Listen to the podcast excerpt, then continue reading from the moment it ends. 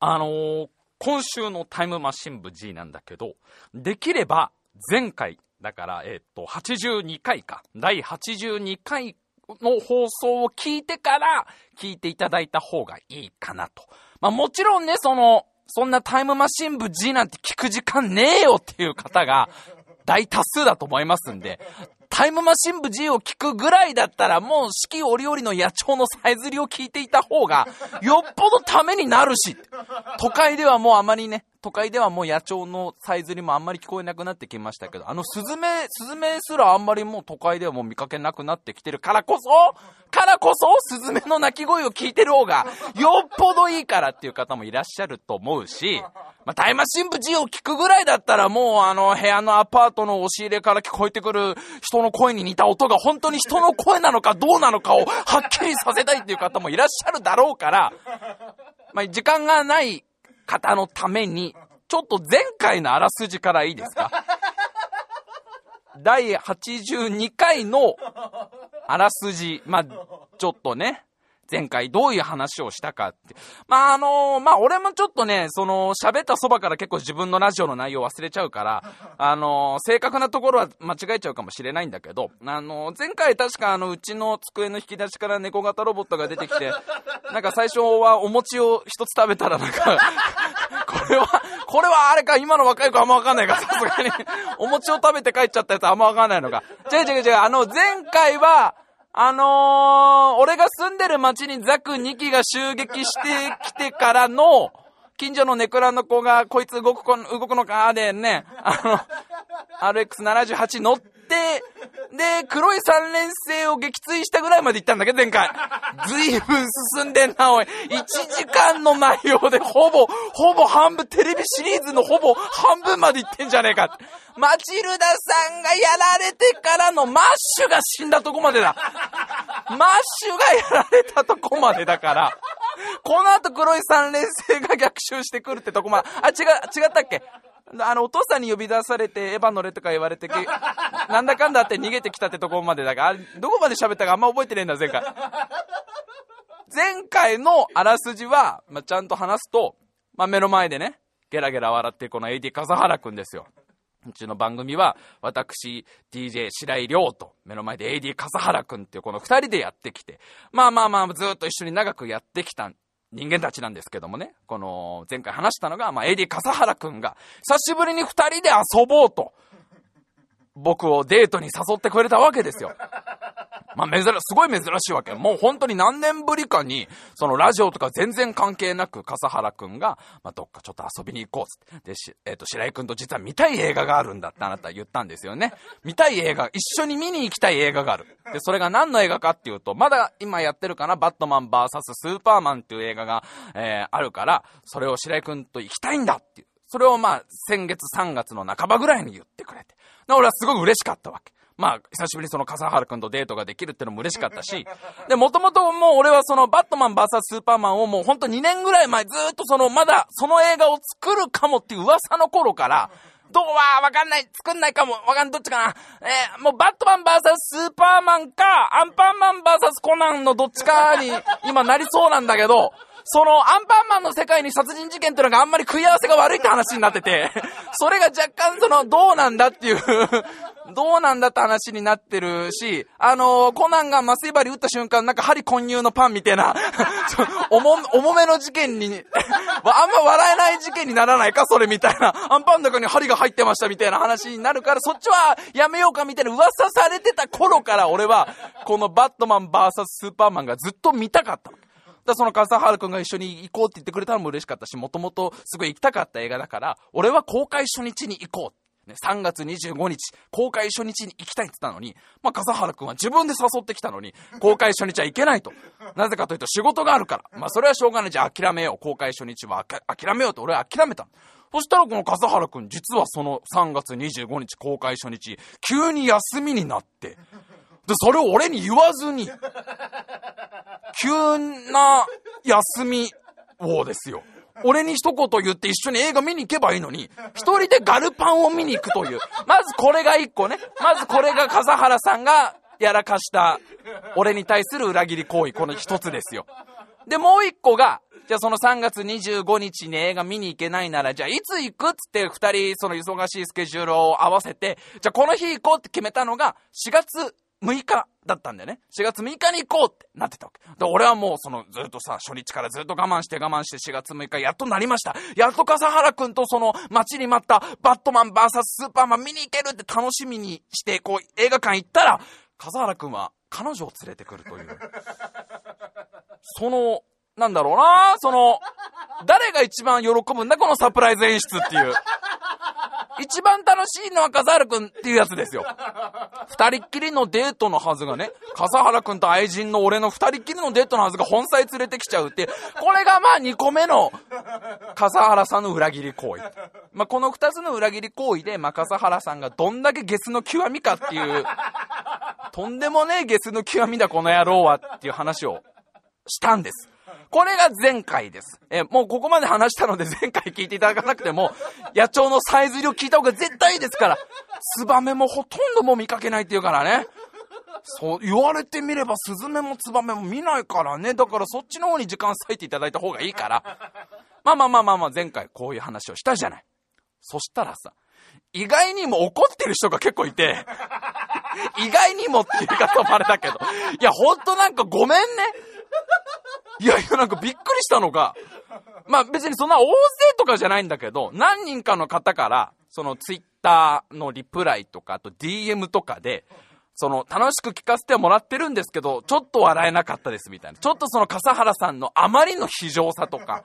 あまりのそのゲスっぷりに、私がもし同じことやられたら、正直、その友達でいられるか分かりませんみたいな、その多分すごい心の優しい方が、白井さんがかわいそうかわいそうって言ってくれて、ほんとみんなありがとう。もうね、ほんと俺もね、辛かったの、この話をタイムシンプでするのは、笑い話なんかには絶対できないと思ってたから、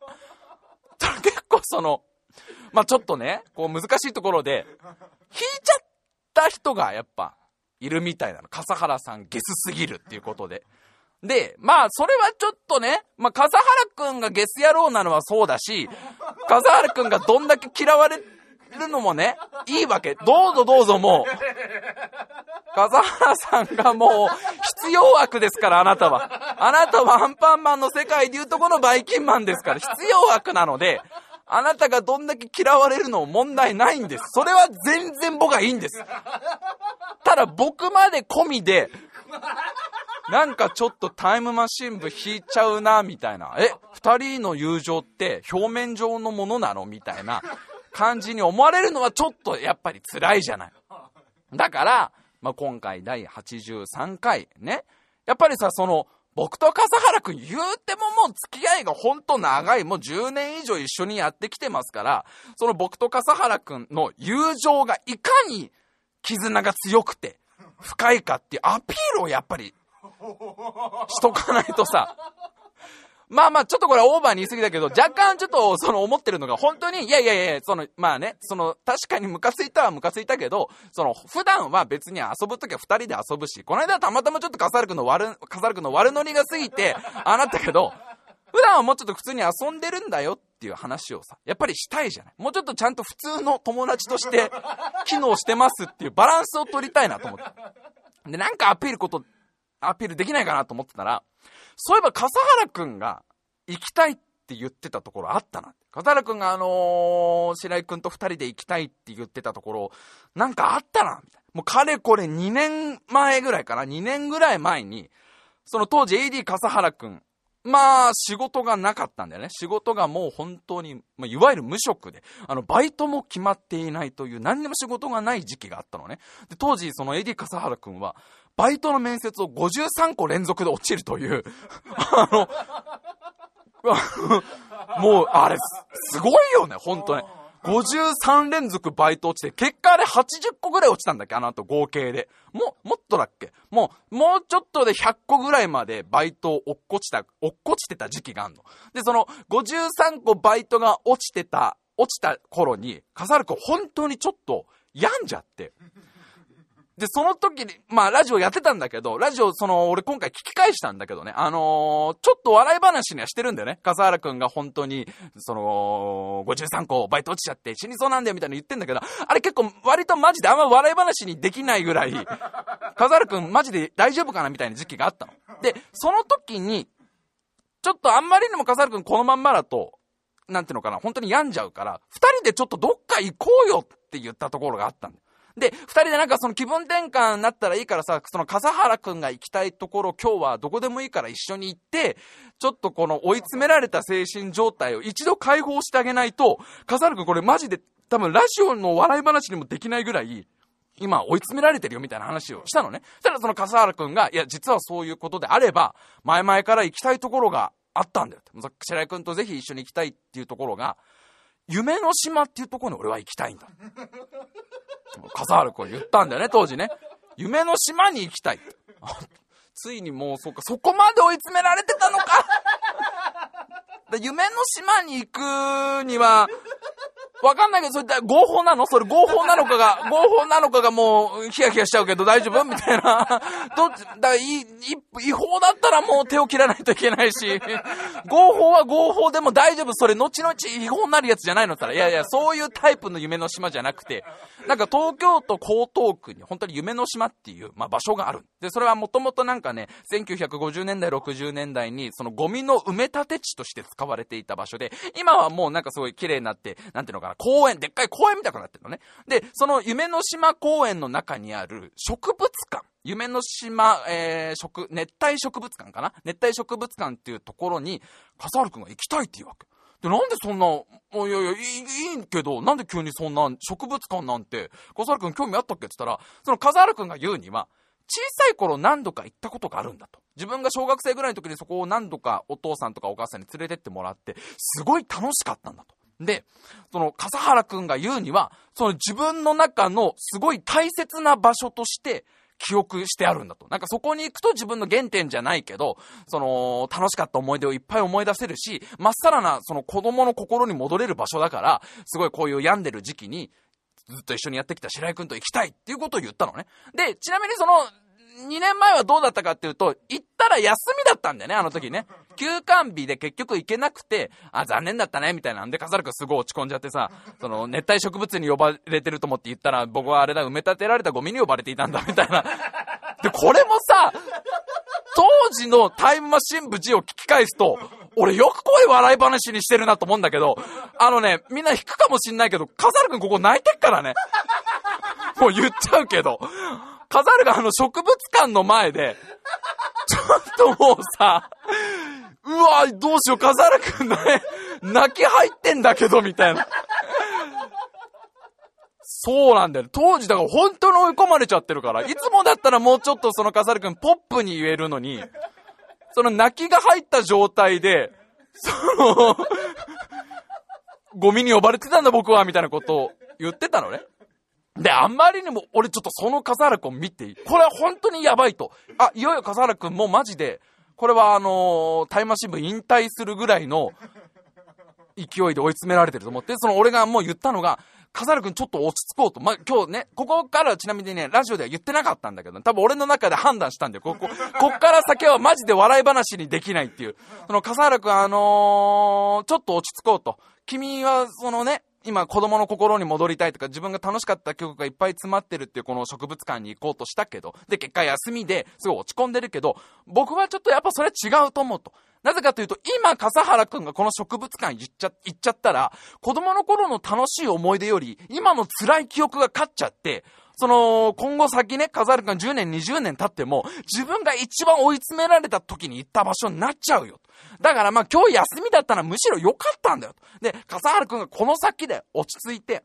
ね、仕事が決まって、ちゃんと自分の生活が落ち着いて、精神的に落ち着いて、またこうタイマシン部を普通にこうやれるようになった時に、その時に改めて二人で行った方が絶対ネタになるし、その今日のこのね、今日の休館日だったっていう話も含めて、ちゃんと笑い話にできるから、今日はちょっとさ、やっぱり戻ろうっていうね、他の場所行こうっていう話があったんだ。で、笠原君すごいです。ありがとう。じゃあいつか自分が落ち着いたら一緒に行こうねって言ったあの植物館、一人で行ってきましたよ。いやーもう、ここまでが長い長い。え、笠原先生。えー、笠原さん。一緒に行こうって言ったあの植物館ですね。一人で行ってきましたよ。そりゃもう、そりゃもう、いやいやいやいやいやいや、もう。いやいやいや、笠原さんどうしたんですか？すげえ今あの、首をすごい振りながら、なんかすごい、お前どういうことなの？ジェスチャーをすごいしても、いやいやいや、笠原さん、それだってほら、ね、いやいやいやいやいや、やっぱ友情アピールしないといけないから。やっぱ、一個裏切られたら一個裏切るっていう。いやー、ここまでの説明ごめんね、みんな長くなっちゃって。いや、その顔が見たかった。その、ね。だから、やっぱりその大切な思い出を踏みにじってこその友情っていうことを、カザール君、ちょっとその、この説明聞きながらもう顔が怪げんな顔してんの。なんでお前その夢の島の話急に出すんだえ えー、あそこを私、先週の日曜日、お一人様で行かせていただきまして。だってもう、ほら、裏切れる約束って何個かしかないじゃん。裏切れる約束っつったらもうそれぐらいしかないから。もう、そりゃ裏切らせていただきますよ。あの、あの、俺らの中でこれいつタイムマシン部でネタにできるかなっていうさ、笠原くんガチ泣き事件の、あの大切な場所をもう、もうそんな思い出したこっちゃねえよと。元は、この戦争は、このシビル王は、あなたが、あなたが始めたシビル王ですよ、笠原先生。いやー、まあ、僕らの友情もですよ。10年続いてきま、10年以上ですよ。10年以上続いてきた友情だけどね、いいかいちびっこのみんなこういう風に壊れていくんだよ。僕と笠原くんなんてもう10年以上前、あのね、出会った頃はもうね、お互い湘北高校バスケ部でね、あの、僕と笠原くんと小暮くんの3人でね、いつか全国制覇、いつか全国制覇しようぜって言って、したらまさかなとな、三井が膝悪くするとは思わねえもんな。いや、もうびっくりだよ。ミッチー膝悪くしちゃうんだもん。ね。で、そのミッチーがまさかバスケ部潰しにやってくると思わないじゃん。まあ俺らもところとにやめてっからバスケ部。知ったこっちゃねえんだけど。知ったこっちゃねえんだけど。だ俺らあの最初に言ったのがあの全国制覇する前に運動不足を解消したいだから、早々に自分らの夢は叶っちゃってから。あの頃がもう懐かしい。あの頃にはもう戻れないんだよ。だから、あの頃には、バスケ部にいた1ヶ月ぐらいの頃にはもう戻れない。だから俺と笠原くんともーちゃんと博士の4人でぐずつこけてた頃には戻れない。俺ら二人降板させられて八兵衛が入ってきたんだから、やっぱ4人組ってなんかこうね、しっくりこないんですよね。トリオがいい、トリオがって出版社の編集者の人に言われて、ちょっとあの、白井さんと笠原さん切って八兵衛入れましょうっつって、なんで今のずっこけ3人組になったんだから、俺らあの4人組の頃にはもう戻れないんだよ。もうあの頃には戻れないんだよ。もう、そういう、そういう頃に、俺とカザール君と劉備とカウント、長飛の5人でね、もう、登園に行った頃には戻れないんだよ。俺らあの、誓いの席に呼ばれてねえし。いやー、もう本当にね、気持ちいったらないね。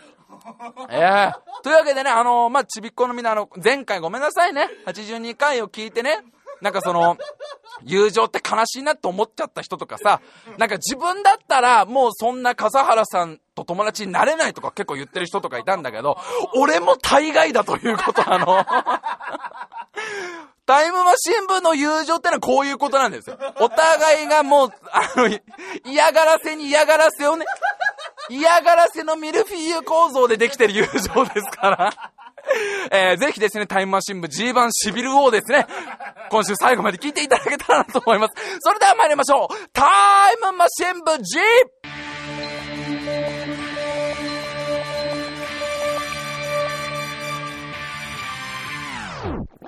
イムマシン部 G!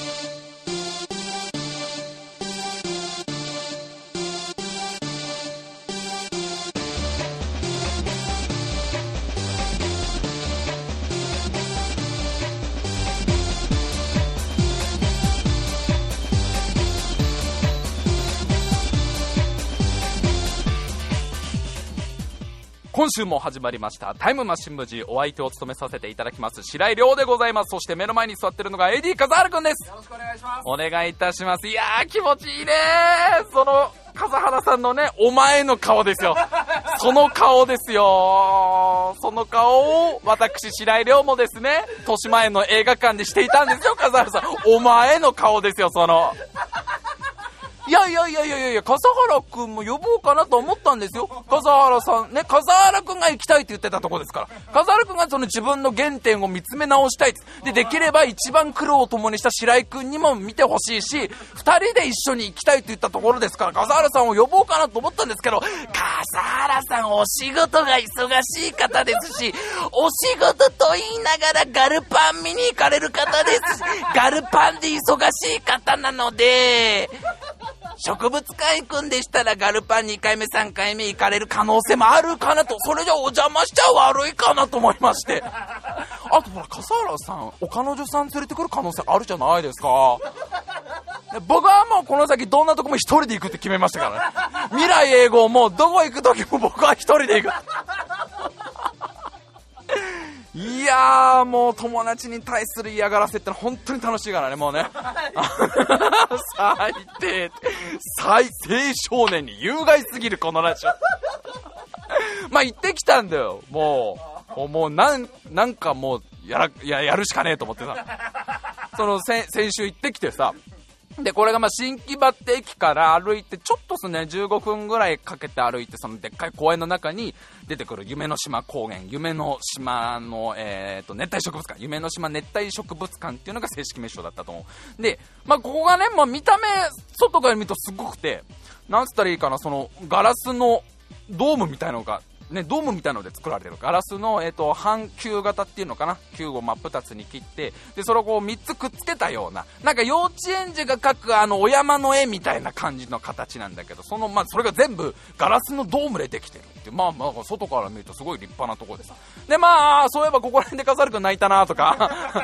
あの時の笠原君の涙の後はどこだろうかなとかさ。ワクワクしながらさ。どこあもうなんかあの日曜日に行ったからちびっこがいっぱいいて、すごいわーいって駆け回ってるわけ。で、植物館楽しみみたいな子供たちがいっぱいいたから、もう全部ここでね、泣いたお友達がいるんだよ。ここでね、泣いた大きいお友達がいるんだよって一人一人に言ってあげたいぐらいワクワクしてたんだけど、あれ？これバランス取れなくなってきてね。俺の方がゲスになってね。おやべやべ、俺のがゲスの極み見たくなってね。笠原さんの方がゲスの極みですからね。笠原さんの方がロマンスが有り余ってるんですから。どっちがゲスの極みかって言ったら笠原さんのそうですよ。笠原さんのがロマンスの神様なんですから、今。だもうことあるごとに俺にロマンチックあげるよって笠原君言ってくるからね。本当の勇気白井君が見せてくれたらロマンチックあげるよっつって。だ白井君このほらお弁当の蓋を止めてあってこの輪ゴムでバンジージャンプしてきてよみたいな。あ、笠原さんちょっともうそれ半分切れちゃってるんですけど、ああいう、そしたらさ、この、噛んでるこのバブリシャス、ほら、これ伸ばしてあげるから、この伸びたバブリシャスで、ほら、バンジージャンプしてきなよ。そしたらロマンティックあげるからって、しょっちゅう俺に言ってくる方なんで、笠原さんのよっぽどゲスですけどね。まあまあまあまあまあ、その、植物館の話になかなかなんねえか。植物館になんとかさ、まあ、たどり着いて、まあ、入るわけですよ。で、そのドームの中入ると、これがまあ、暑いんだよね。その、まあ、熱帯植物館っていうぐらいだから、もう中の気温がすごい高くて、湿度も高くて、ちょっともうそのクーラー効かせてほしいぐらいの、あの、できれば除湿機もつけてほしい感じなんで。でもそうすると難しいところで植物が死んじゃうんだよね。俺が、俺が汗いっぱいかくか植物が死ぬかだと、みんな植物の方ついちゃうから、すっごい暑くて、湿も高いんだけど、それを、なんかね、仕組みがまず書いてあるわけ。この熱帯植物館が、なんでこんなに暑いか分かりますか？みたいな。なんでこんなに、えっ、ー、と、こう湿度が高いか、どういう風に作ってるか分かりますか？っていう、その、仕組みの図みたいのが載ってて。で、これが結構すごくて、その、まあ、要はいっぱい、その、霧ヶ峰みたいな霧ヶ峰をいっぱい買ってきて、なんで、なんで霧ヶ峰なんだろう、ピンポイントで。わかんない。エアコンの前に霧ヶ峰が出てきちゃった。なんかお金いっぱいもらえるのかな？霧ヶ峰いっぱいもらえるのかな？霧ヶ峰をいっぱい置いてあるんですとかじゃなくてね、そういうことじゃないんだと。汗っかきさんをいっぱい詰め込んでとかじゃないんだと。その、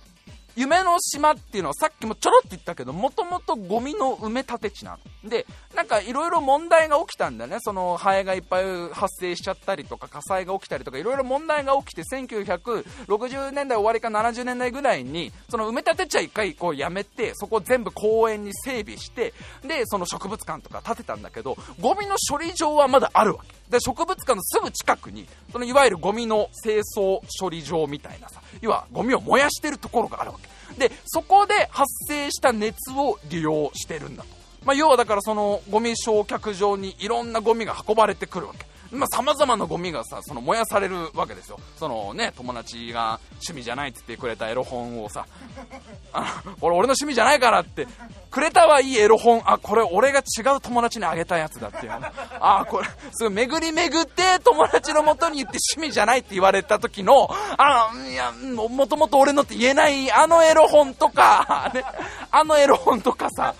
あとあの友達から借りたはいいけどね、あのその後喧嘩しちゃってね、そんであの仲直りするきっかけに逃がしたまま相手があの引っ越しちゃって返せなくなったコロコロコミックとか、あと友達があの勝手に俺名義で借りた借金の借用書とか、あとなんかいつまでも友達だよって約束したカウボーイの人形とか、いいろんなその、あの、まあ、ゴミとなった友情たちですよ。いろんな、もっと友情のゴミとかが、も、燃やされるわけですよ。もや、もう、もう俺らにぴったりだなと思って。だって様々なゴミが焼却されますってのあったから、そういうゴミも入ってるでしょ？そういうさ、いつまでも一緒だよって言ったあのね、宇宙、宇宙服着た あのフィギュアの、あれとか、あれが燃やされたパターンの、トイストーリー3で、あの展開で、燃やされたパ見てねえ人さっぱりわかんないけど、これ。いろんなゴミを燃やして、その燃やした時に出た熱で、一回なんか温水を作るんだと。で、その温水をずっと引っ張ってきて、そんで、その植物館まで温水を運んできたら、その温水から今度出た熱で、植物館のその暖房みたいな全部賄ってるんです、みたいな。すごいエコなんです、みたいな。いろんな皆さんの終わった友情で、ね、友情の燃えかすで、この植物たちは生き生きとしてるんです。ありがとうありがとうなんか報われた気になったよって。でさ、まあまあドームの中入ったらさ、まあいっぱいの植物なわけ。まあもうしかもそのただの植物じゃなくて、そのいわゆる熱帯にしか生息していないような、なんかもう、もう絵に描いたような、なんていうの？ココナッツっぽいやつとかさ、バナナっぽいやつとかさ、ヤシの木っぽいやつですよ。もうなんかあの、はいじゃあもう行ったことのない熱帯の絵描いてって言ったらみんなが描けるような、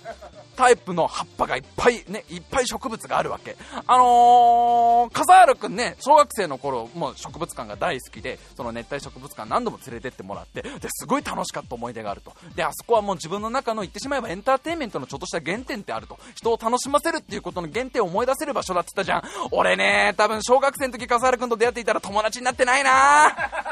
友達になってないなこれな正直言うとなこれ正直言うとよ。いやいやいやいや、これ難しいとこよ、こっから。いやいや、これ難しいとこなのよ。これはね、ちょっと難しいとこで、あのー、植物いっぱい、すごい。じゃあ帰ろうって感じ。あの、いや、なんつうんだろう。いや、今のだと説明が足りないが、今のだと、うーん。いや、もうすごいんだよ。いろんな植物があってね、バナナの、バナナの木ってバナナの木じゃないのね。バナナの木ってあれ草なのね。あれは実は木じゃなくて草なんですとかね。あ、あとこれがゴムになるのねって天然のゴムの木があったり、あとでっかい竹があったりとか、あとなんかすごいなんかね、なんつったかな、の、扇の形したものすごいでかい葉っぱでさ、その傘になりそうなでっかい葉っぱをしんつけてる。帰りたいなそんなに植物に興味がない人間としては、だからな、もうごめんね、もうだから基本緑色っていうことは分かったよ。基本、あ、基本緑なんだなっていうことは分かった。それは勉強になった。いや、これがさ、すげえ難しいのが、いや、楽しいよ。楽しいし、その、もう大人ですから。31歳だから、31歳ぐらいになると、むしろ面白くない博物館ってないじゃん。これはわかると思うんだけど、31ぐらいになると、どんな博物館、どんな美術館、自分の興味のねえジャンルでも、ね、なんかわかんねえけど、えっ、ー、と、編み物の 編み物の、編み物をするときのあの棒のみを扱った博物館。全然興味ねえけど、なんか世界最古の編み物を編んだね、なんかあの、女性の方が使っていた、縄文時代に使っていたやつですとかでも盛り上がれるぐらいさ、まどんな植物館、どんな博物館でも楽しいから、50点は出てるよ、50点は。すげえ安いし、250円出てるし、すげえなんかあの、まあまあ珍しい植物いっぱい見れるし、ああ、おってっけえな、天井まで届いてんじゃん、な3メートル、4メートルあんのかな、みたいな植物とか見れないけど、まあ15分ぐらいしか持たないわけよ、これが。笠原くんはさ、そのね、小学生の時点で、あれをフルで楽しめてるんでしょ。俺は31歳で、まあ、ちょっとゆっくり歩くぐらいのスピードで楽しめる。だから合計15分ぐらいは素直に楽しめる。けど、飾るくんはもう小学生の時点で何時間でもいたいぐらい楽しかったって言ってたから、俺、小学生の頃あそこ行ってたら、まあ、ポケットにこっそり入れといたレゴで遊ぶよね、多分ね。いつでも遊べるようにって俺いつもポッケにちょっとレゴ入れといた子だからさ、あの、どこでもレゴ出せるようにってさ、小ピースのレゴ入れといたんだけど、まあ多分12ピースぐらいのレゴで、12個のパーツで何かを作り出していたよね。それはだってそうじゃない？小学生の、まあ女の子、だからね、女の子たちは盛り上がってるの。その植物館もちびっ子たちがいっぱいいて、で、ちびっ子たちも本当に二極化していて、すんごい楽しんでるのはやっぱ女の子が多くて、そのお花が綺麗とか、すごい楽しいとか、バナナの木って木じゃないんだねって、それは俺もすげえびっくりだけど、そこは多分全員びっくりしてるけど、やっぱ結構その中にいる男の子とかは、そのやっぱり植物だけじゃそんなに持たないんだよね。なんかこう DS やりたいが始まっちゃってるわけ。もう母さんそろそろ DS 良くない？みたいな。俺も絶対同じだと思うもん。小学生男子だったらやっぱなんかメカとかロボとかさ、オカルト要素が欲しいじゃない、そこに。わかんないけどなんか人食い花コーナーとかがあれば、すげえテンション上がるし、で、この先幻の人食い花コーナーって言ったら、お父さんちょっと入ってみて、お父さんちょっと入ってみて、みたいな。うわ、お父さんすっごい溶けてってる、みたいな。よう、そろそろで、そろそろお父さん出ていいかって。お父さんだいぶ溶けてるから出ていいかな。お父さんもうちょっと、もうちょっと頑張って。結構な量熱いんだぞ、こん中。っ てすごい、お父さんめっちゃ食われてる花に、みたいな。いや、なんか、ね、そういう要素があれば、わかんない。例えば分かりやすく猛毒植物コーナーとかあれば、ちょっとテンション上がるかなとかさ、なんか魔界の植物コーナーとかあれば、えー、邪念樹置いてあるみたいな。あー、邪念樹だ邪念樹だ トグロ兄が、トグ、トグロ兄セットの邪念樹だななんで死なねえんだって、トグロ兄が言う。もうこれはよ、これ誰が、わ、分かってくれるやつも多いはずだけどよ。あの絵を想像してほしい、俺は。トグロ兄が邪念樹に食い、食われた状態で、あの熱帯植物館に置いてあるんだよ。で、下にあのすっげえ可愛らしいフォントで邪念樹とは、魔界の植物で、みたいな。相手に幻覚を見させたまんま徐々にその体液を奪っていくみたいなさ死ぬまではた離さないみたいなお前には死すら許されないって書いてあるああじゃあレンジだってなるじゃんそういうのがあったらそのガチの植物だけで笠原君そこまで楽しめたってのがちょっとすげえなっていう。まあなんかねそのまあ誤解ないように言うとまあ大人だったら楽しいと思うよ。25より上ぐらいで割とどの博物館でも、まあ、単純に知識をね、蓄えるとかさ、珍しいものを見るってのがもう好きであれば十分楽しいけど、ちびっこはちょっと選ぶと思うし、僕も笠原くんと遊ばないで多分小学生でなってたと思うしな。まあまあでもまあさ、まあ大人ですから、まあ15分ぐらいは楽しんで、ちょっと取れたから大丈夫かなと思いながらも。まあ、一個びっくりしたのは、うちの実家の庭に植えて植えてある植物が一個植えてて。で、うちの庭、そんな広くないんだけど、なんか親父が一時期その園芸とか好きでさ、いろんな植物を植えたわけ。で、まあその、柿とかさ、ビワとかも植えたり、あビワは俺が勝手に植えたんだけど、そんな話はどうでもいいわ、今。今死ぬほど、いや今、あの、親父に訂正されるって、聞いてねえのに、白池に訂正されるって、あのビワお前が植えたんだって言われるから、まあ、いろんな植物が植えてる中で一つ、その、なんていうのかな、いかにも熱帯とかで植えてあるような葉っぱで、長さが1メートルぐらいのビヨーンって伸びてる細長い葉っぱで、葉っぱの両側がノコギリみたくなってる。すごいギザギザになってて、それが本当に危なくて、ちょっと触ると怪我するぐらい、その、まあ、多分親父はいざという時の武器としてね、その、まあ、うちの正体がバレた時に、うちの正体が CIA とかにバレた時に、親父が多分あれうまく使ってね、多分倒すんだろうけど、その植物が植えてあって、あ、これ実家にある、植えてあるやつだと思ったら、それだけ名前がないの。で、どんだけ探してもあのネームプレートがなくて、チャレンジはすげえ細かく説明書いてあるのに、悠々白書第何巻でみたいなの 書いてあってさ、あのグルメの能力を持つ。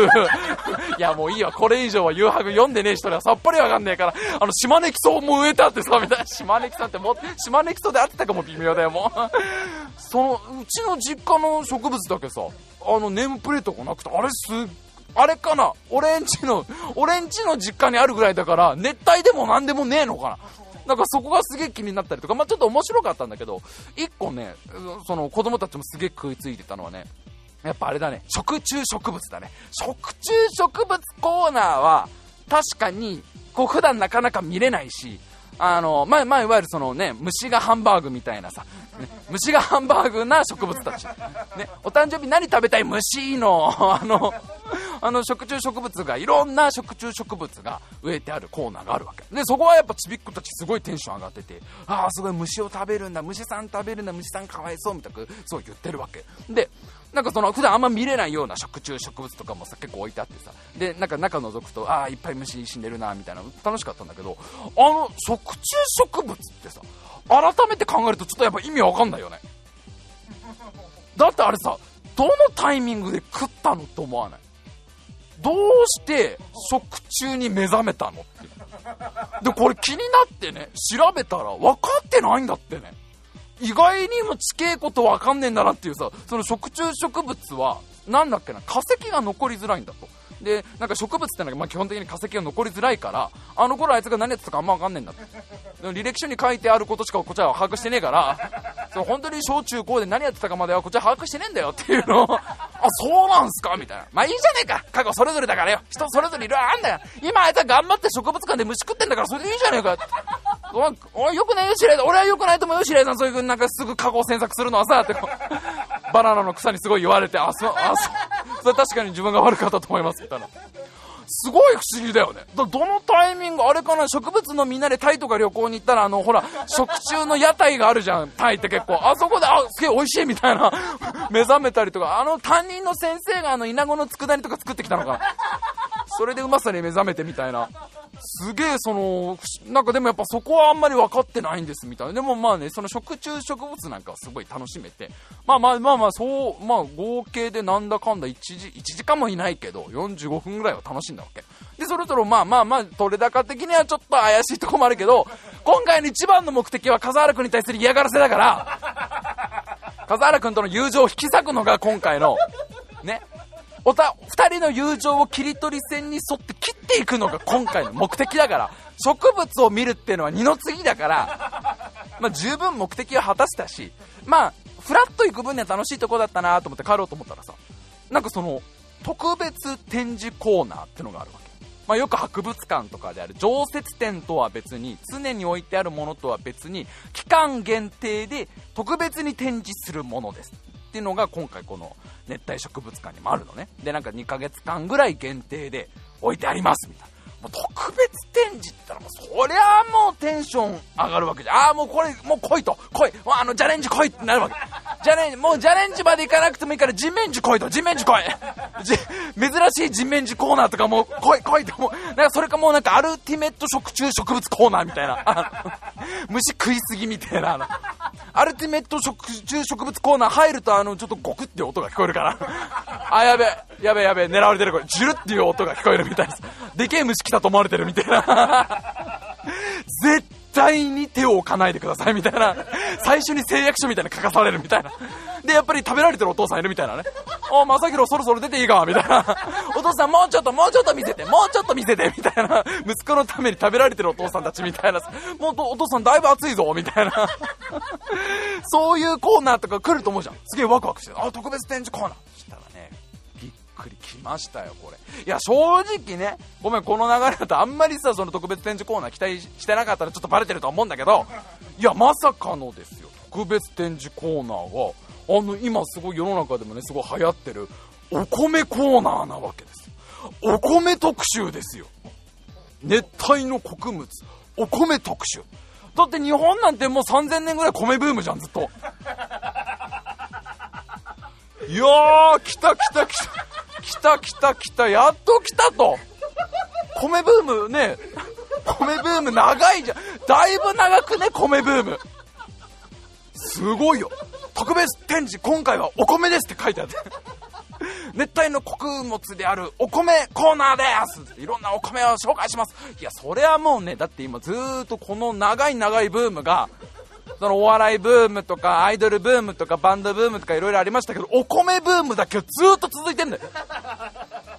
で新説だとこれ縄文時代の終わりぐらいにはもう米ブーム始まってる説が今有力なんでね。俺らが小さい頃はなんか弥生時代からって言われてたんだけどこれがなんかもう店行き先とか見つかって3年年以上前からなんかブランチでお米特集組まれてたらしいよみたいなわかんないけど、それまでのさ、だって、石器時代とか縄文時代っていうのは、あの頃はだって朝ごはんっつったらもうケロックのコーンフロスト食べてたんでしょ？お米、お米ブームが始まる前は、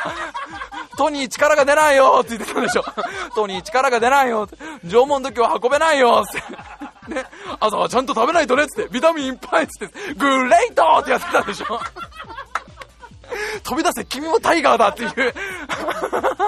それがあのね、あの、縄文の中期ぐらいまでなんで、コーンフロスト全盛期ですから みんな君もタイガーだって。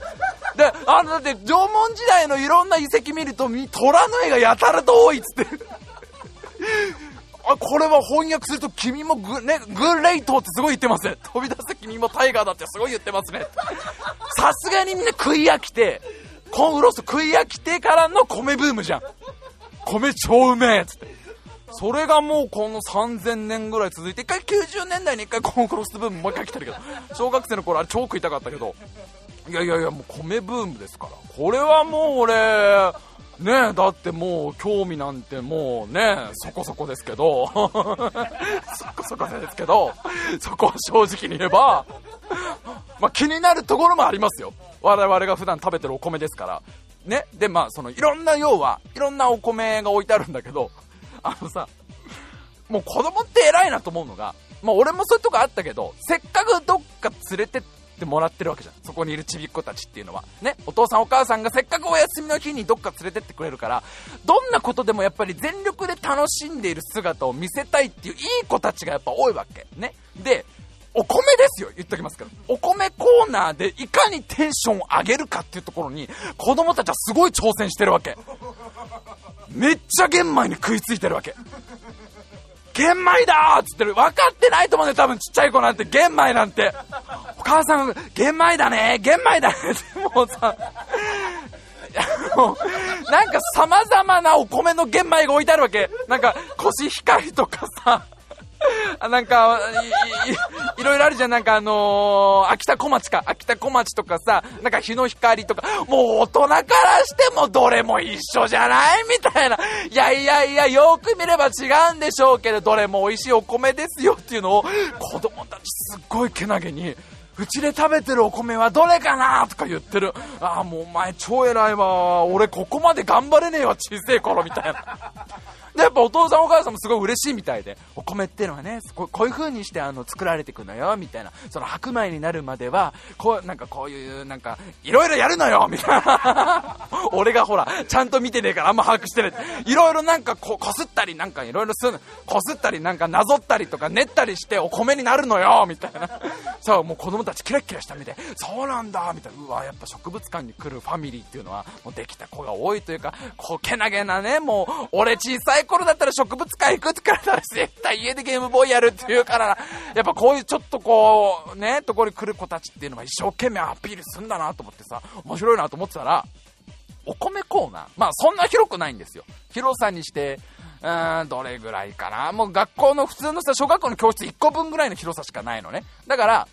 まあその、最初ドカンと、いろんなお米の玄米みたいなコーナーがドンってあって、コシヒカリの玄米、秋田小町の玄米どうだみたいな、ドーンって来てる。で、その、その後もちょっと頑張るんだよ。例えば、その、藁で作られた工芸品。ああ、まあまあまあまあ、お米特集には入れてはいいよね。確かにね。その、まあ、稲を干したものが藁で、その藁でこういうものが作れます、ドーンとか。あと、なんか、世界のお米消費ランキング、あ、もう、まあ、それも全然いいよね。だから、日本は実は50位なんです、みたいな。1位はバングラディッシュです、みたいな。バングラディッシュは1日のご飯の摂取量すごくて、7.3倍も食べるんです、みたいな書いてあって、俺普通にそれを見た時リアルに、あ、おかわりする子いっぱいいるんだって、すげえバカみたいな、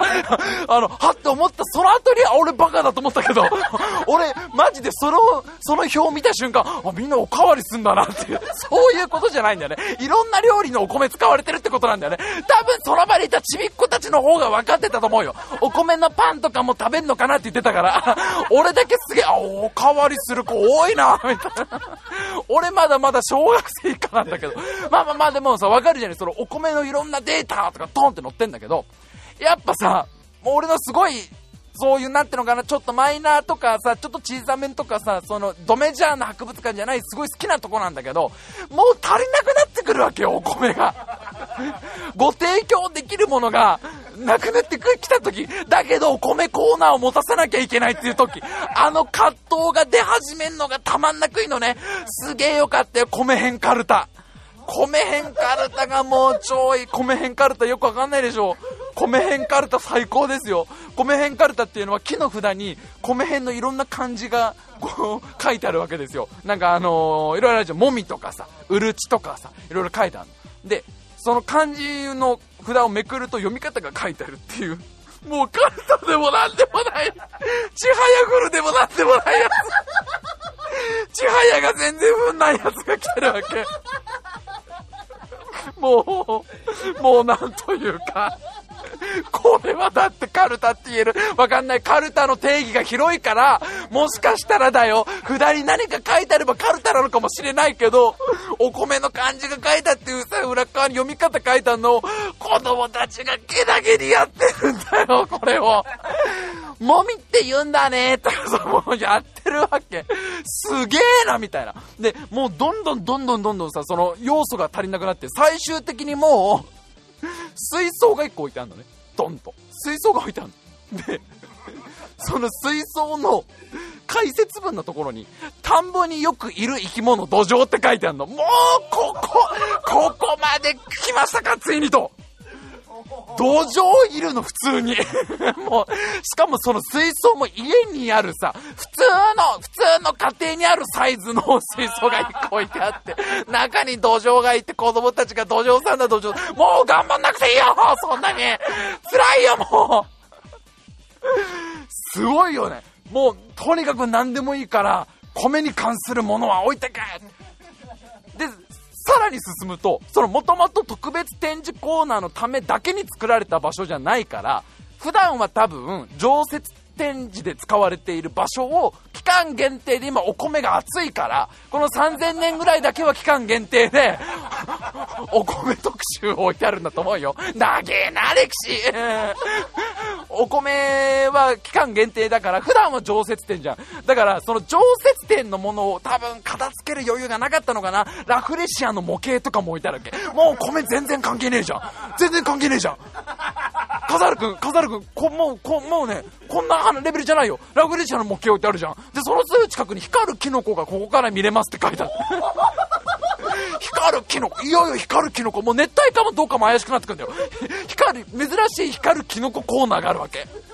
同じ、同じ部屋の中にだからね。あれやべえ、光るキノコ来たぞ、これ、みたいな。だから、と、あの、日本でも光るこのキノコが見れるんです、みたいな。で、さらにその横は、熱帯の珍しいお面っていう。もうさ、植物でもなんでもないわけ。熱帯の民族たちが普段使ってるお面がずらーって飾ったわけ。もうお腹いっぱいなんで、最後に、最後に出てきたのが、フランスの人が開発したカプラっていう、なんか積み木のおもちゃが飾って、もう植物でもないや元植物だよ、元植物 カプラっていうなんかフランスのトム・ブリューゲンさんが作った子供たちのそのチーク玩具っていうんですかね。なんかちょっと軽めの積み木で遊べるコーナーが お米の特別展示の横に置いたら、もうさ、カプラまでなっちゃうとさ、熱帯でも植物でもねえじゃん。すっげえ楽しかった。熱帯植物館情報量が後半で急に増えた。急激に増えてた。なんで皆さんあのね、前半がちょっとね、あ植物に興味ない人とかは辛いかもしんないけど、最後カプラで遊べますので、カプラでみんなすごい楽しそうに遊んでましたので、ぜひぜひね、あのーゴールデンウィーク行ってみていかがでしょうかというわけで、今週も最後まで聞いてください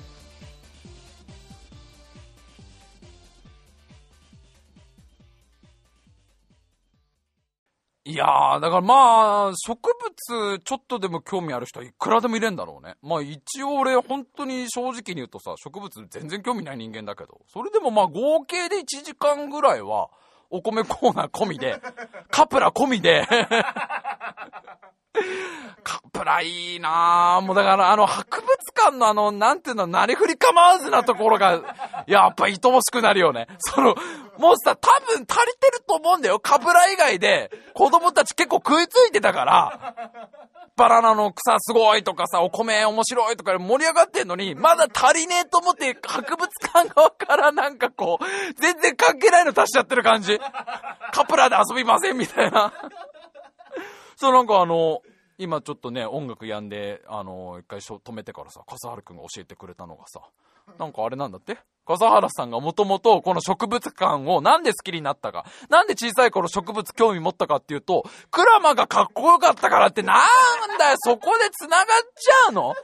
もともと誘白のクラマがかっこよくて好きで、そっから植物に興味が持った。やっぱ俺たちは離れられないね、笠原くん。ここでなんか全然そんなの知らずに、クラマのネタを使っちゃうあたりが、やっぱりこう、俺らの関係ってのは、まあこれで両成敗でいいんじゃないですかね、あの、もういつまで引っ張んだって話だよ。もういい、どうでもいいんだからさ。興味もないのに、ほら、あんまりテレビ見ねえから。一番の原因そこだよね。あんまテレビ見ねえから、いつまでも古いネタを引っ張り続けてるけど。いやー、ジャレンジコーナーね、今後もしよかったらね、あの、笠原くんのために。それがあのーあれだよ、ヒエがさ、ムクロにプレゼントしたさ、あのークロの親父を 帰省させてた。なんだっけあれ、宿り木みてえなやつ。魔界の宿り木みてえなのも、だから誰か、あの、ゆい白書を皆さん前回読んでいただければね、ハッピーバースデーってあの、ヒエが持ってきた。あれを、ムクロの親父込みで。懐かしいなぁ。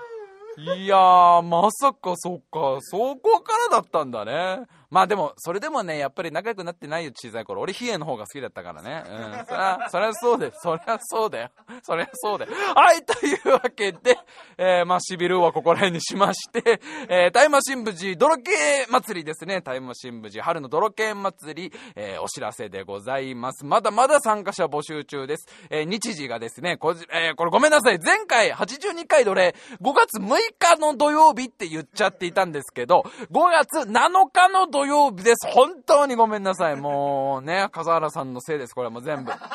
笠原さんに心乱されたせいで、ね、7が6に見えちゃったんでしょうね、きっとね。5月7日の土曜日、9時からでございます。えー場所が埼玉県所沢市航空記念公園という場所です。参加費は無料です。持ち物は動きやすい服装と怪我をした時のために必ず保険証を持ってきてください。えー集合は5月7日、えー午前9時に、えー西武新宿線の航空公園駅東口に集合してください。参加を希望される方は5月4日までに、もうだからこれアップしてすぐになっちゃうと思うけど、5月4日までに必ずこの番組メールか、白井のツイッターにリプライか DM で参加するよっていうことを伝えてきてください。えー複数、えー何人かでね、えー複数人で参加される方は、あの、代表の方1人だけでいいので、え3人で、友達3人で行きますとかね、え必ず送ってきてくださいというわけで、もう本当にね、本当にすぐそこまで来ちゃってますよ。もうだからあと1週間もないぐらいですけど、えーぜひぜひ皆さんとね、このゴールデンウィーク台無しにしてみませんかということで。いやいやいや、もうそれ、もう早めに言っとかないとさ、早めに言っとかないとこれ、すごい最高の思い出作ろうのテンションで来られちゃった時の、こんなものしかご提供できなくてすいませんになっちゃうから。あー、なんかもうちょっと使いようがあったかな、ゴールデンウィーク。と思うぐらいのイベントをこっちも目指してますんで、25点ぐらいのイベントご提供できればいいかなっていう部分がありますので、皆さんもそれぐらいのね、もうそれぐらいのモチベーションで来ていただかないと、外で食べるご飯って美味しいよねぐらいのテンションで、いやいやもう、あの、結構ピークがそこだと思いますんで、あとはくちゃくちゃのなんかもう小汚いおっさん二人とね、一緒に泥系やるだけですから。だからみんなあの注意点ですけどね、あの、がっかりしないでね、本当にね。僕と笠原くんに会ったからってそんなね、あの、がっかりされちゃ困るから、笠原くんがこれで魔界の植物を自由に操る、元陽子の何かだと思われていたら、これ大変なので、髪の毛のボリュームが全然違いますので、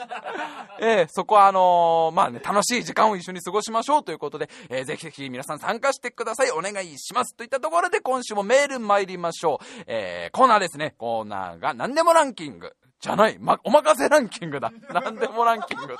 なんでもランキングってどんな、何そのコーナー いや、これさ、お願いランキングが本当のやつだよね。本当のやつがお願いで、うちらがお任せだよね。だからもうさ、わかんなくなっちゃう。時々わかんなくなっちゃうんで、もうちょっとわかりやすいコーナー名にすりゃいいのに。なんでもランキング。なんでもランキングじゃあ来年やりましょうかね。適当だな、もう。はい、お任せランキングです。皆さんにいろんなランキングを調査してきてもらうというコーナーです。えー、今週のお題が、えー、両面テープが第3位になるランキング。ねもう今大流行の両面テープが第3位にランクインするランキング。どんなものでしょうか？たくさん送ってきていただいてます。それでは参りましょう。1通目。ラジオネーム、ダンコン。両面テープが3位になるランキング。ドアノブより美味しいものトップ 5! 第3位、両面テープ。あー、まあ、ドアノブよりは美味しいかな。あまあ、第4位の時刻表と結構いい勝負だとは思うけど、だいたい似てると思うから味が。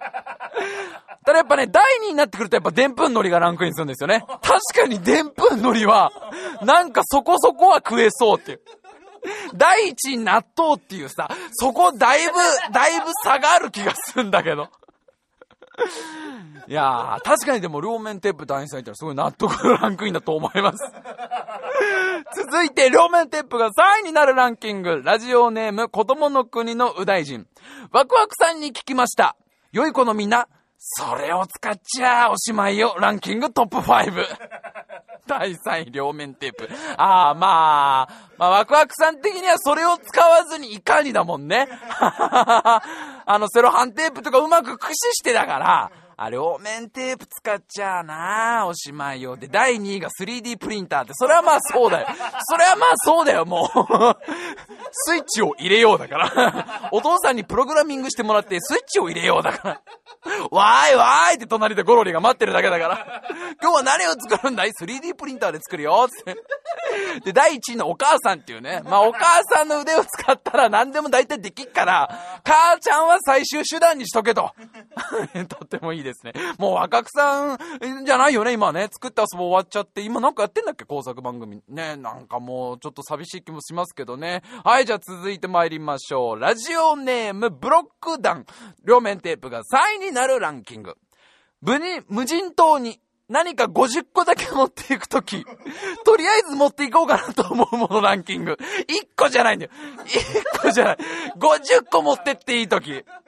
とりあえず持ってこうかなと思うものランキング3位両面テープ。なんかには使えそうだよ。1個だったらな、ナイフとかさ、ね、ライターとかいろいろあるけど、50個だとだいぶ余裕あるからね。だいぶ、30個ぐらいまでで多分サバイバルグッズ一通り持てるからね。第4位のペッパーってのもすごいいいけどね。あの ソフトバンクのあいつ、あいつを、とりあえず、とりあえずだから、役に立つかわかんねえけど、電池があるうちは話し相手になるし、電池なくなったら、あのね、あの、トム・ハンクスのキャスター A みたくさ、あの、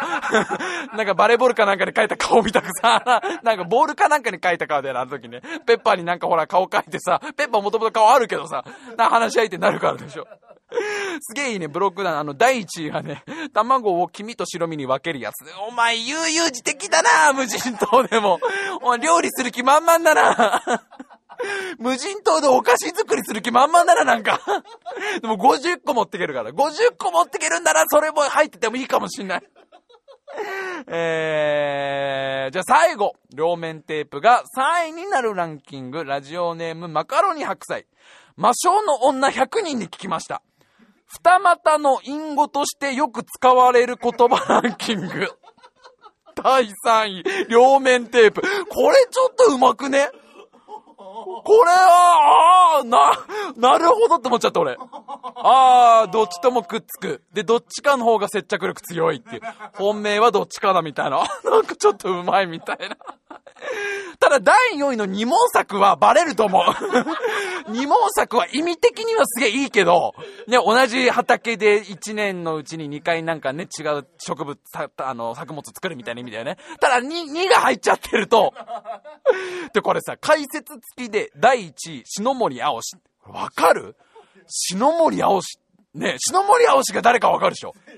これ解説でヒント武器ですって書いて、あーなるほどって これヒントなきゃ俺全然気づかなかったけど、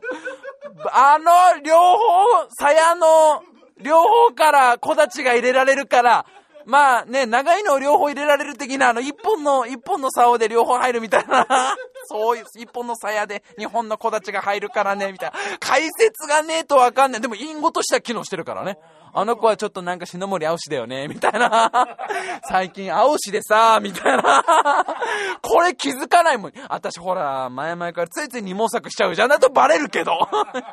まあそういう意味でも第3位の両面テープが一番しっくりくるかなっていうところでございます。はい、皆さんたくさんのメールありがとうございました。えー、次回のですね、えー、お題はこの後紹介しますの、発表しますので最後までお聞きください。それではメールアドレスの発表、えー、紹介でございます。タイムハイフン部 g at hotmail.co.jp タイムハイフン部 g at hotmail.co.jp スペルは time-bug at hotmail.co.jp でございます。皆様の、皆様からのメール、すごい噛んでるね、中先から。皆様からのメールお待ちしております。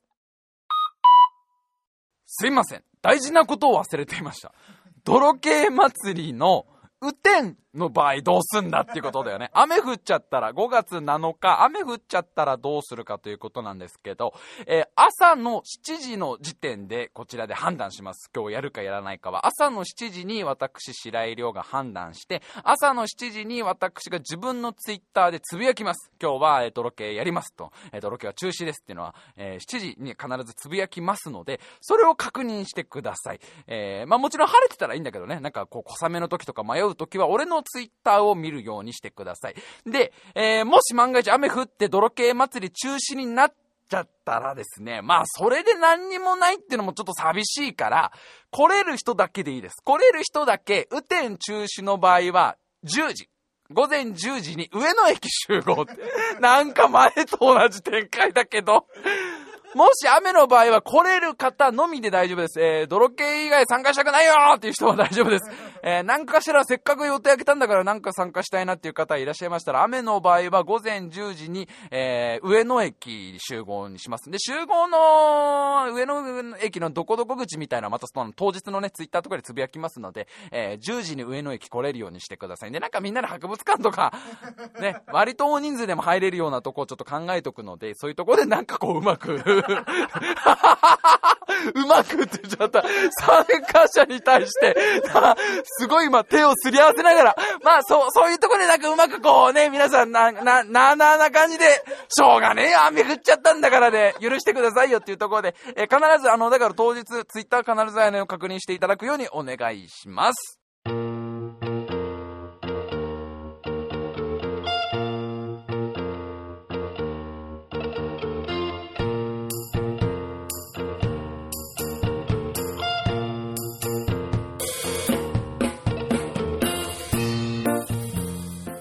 今週も長々と喋ってまいりました。えー、まずはですね、次回のおまかせランキングのテーマでございますけど、次回はですね、ちょっと先になると思うんですね。この後あの、泥系スペシャルかな？次回が多分泥系スペシャルの放送になりますので、まあ、だいぶ先2週間後ぐらいとか3週間後ぐらいになっちゃうかもしれないんですが、テーマを発表しておきます。えー、皆様に調べてきてほしいランキングは、お米が2位になるランキングでございます。ねえ、もうお米やっぱブームが続いてますからね。俺の予想だと、まだまだ続くんじゃないかな、お米ブーム。わかんねえけど、あと多分3年は続く気がする。お米ブーム。まあ、なんつったって3000年以上の歴史がありますから。お米が2位になるランキング、どんどん皆さん調査して送ってきてください。はい、というわけで、もうね、ほんと次は泥系祭りですから、もう皆さんあの当日はどうか怪我なく、あとそこまでハードル上げずに、みんなで食べるご飯って美味しいねが、基本は、基本は多分一番、一番上のところに行くと思いますんで、あのーぜひぜひね、楽しんでいただけたらなと。いやーもうでも本当に笠原くんとの友情がね、友情が元に戻ってね、泥系祭りを前にしてね、これでもうほらね、トントンですからね。これで笠原さんも一発は一発ですから。ね、笠原さん。まあまあ今回笠原さんがいろいろやらかしまして、私がまあね、こう、まあいろいろ今回やらかしまして、これでまあトントンになりましたんで、次は笠原さん何か私のことどうせ裏切るんでしょ？これで終わりじゃないでしょ？このシビル王はまだまだ、まだまだ続くんでしょ？この、あなたがキャプテンアメリカで私がアイアンマンのシビル王は、まだまだ。どんだけシビル王楽しかったんだよ、お前って。感想言いたくてしょうがないっていう。超面白かったからさ、シビル王が。本当だったらその話1時間ぐらいしたいんだけど、それは我慢するから。というわけで、ちょっと次回はですね、えーえーと、だいぶ先になっちゃうと思うんですけど、申し訳ございません。少々お待ちください。多分2週間後ぐらいのアップになってしまうかと思うんですが、えーぜひぜひ、おえー楽しみにしていただけたらなと思います。それでは今週も最後まで聞いてくださいましてありがとうございました。また次回